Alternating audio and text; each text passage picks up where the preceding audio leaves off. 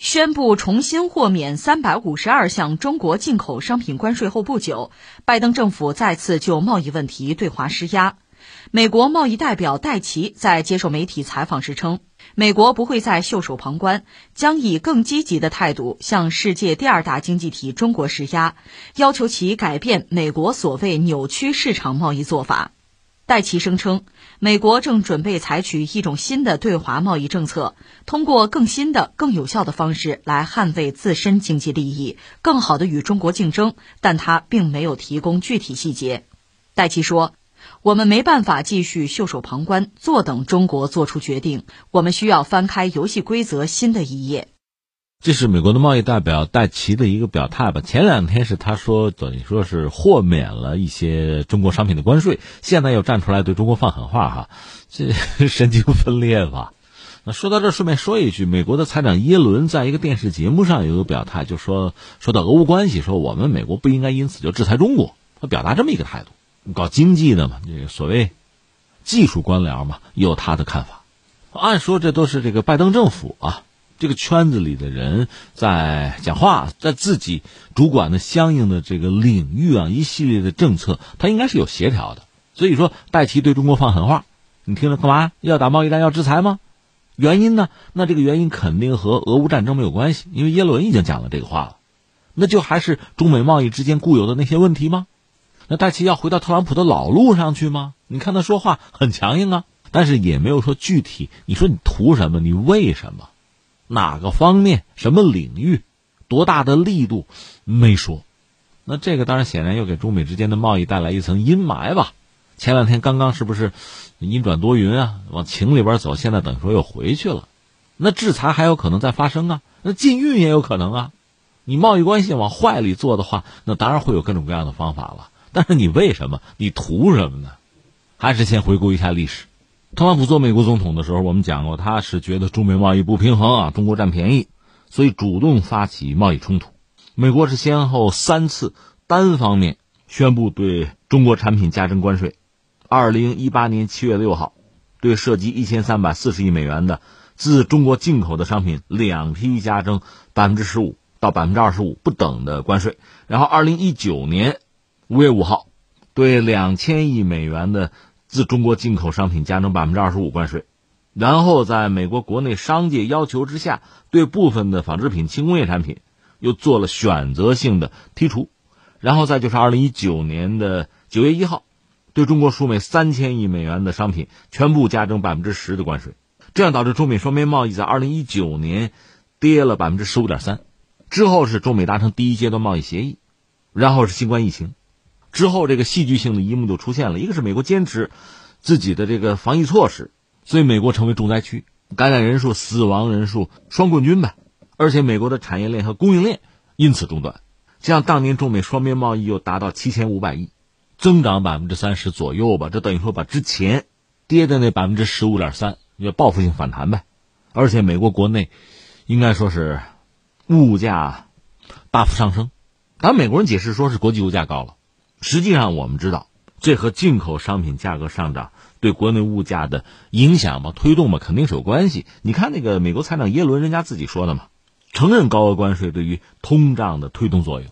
然后到拜登上台，美国贸易代表一人就是现在是戴奇嘛，戴奇宣布对特朗普时期的对华加征的关税，他要做全面的评估，他不是马上改变。呃，拜登政府的态度是先评估，但是评估的结果其实也没有直接公布。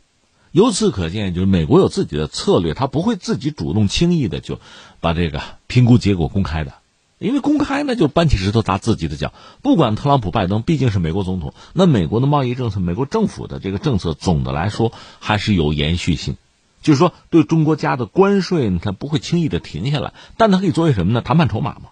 你说不对呀？既然如此，现在他不是主动宣布说要豁免一部分相应的关税吗？那恐怕就是扛不住了吧？扛不住是什么？一个是国内通胀压力太大，这个压力是实实在在的。你现在俄罗斯乌克兰打仗，国际油价就摆在那儿，而且欧洲现在油气不够用，所以油价飙不飙升呢，它肯定不会到低位。最终，美国国内的物价这水平不可能降下来的，就通胀压力会很大，这是一个。再有一个，恐怕相应的利益群体，就美国商界包括政界的一些人，肯定也要给压力，而且这压力最终从，呃，民生、从经济领域，最终肯定会延烧到政治领域。美国该中期选举了，那拜登目前支持率其实并不是很高啊，就民主党啊，压力很大，所以他需要解决一些问题。当然要和中国谈，但实际上不管中国给不给台阶儿，或者说。愿不愿意做交易？他自己主动就降一部分关税也是必然的。但是，一旦你自己主动降了，就回到刚才我们的那个逻辑，你自己打脸，你怎么解释？是不是因为中国的压力啊？是不是向中国屈膝投降啊？你总得有一个说法。而且你这儿一动，共和党那边肯定会骂啊，就是向中国投降嘛。可是你如果不做这个事情呢，公众也会骂嘛，因为生活质量下降啊。所以你怎么来，怎么来权衡啊？怎么来表演？所以，最终我们判断一个是什么呢？说到底，这是美国国内状况，特别是政治、经济各个领域博弈的一个最终结果。说到底呢，大国大国外交往往是它内政的延续，就这意思。实际上，美国人也不傻，从决策层其实都已经看到，你对中国这个一系列打压，就特朗普这一系列操作吧，最终没有对中国产生根本性的影响。你说彻底的打垮中国经济了，破坏中国经济稳定发展的这个趋势了。打击了中国的制造业了，打击它的国际竞争力，其实都没有做到。从中美目前贸易额你就看得很清楚嘛，其实是无可奈何了。当然，从美国来讲呢，做事情呢向来是这样嘛。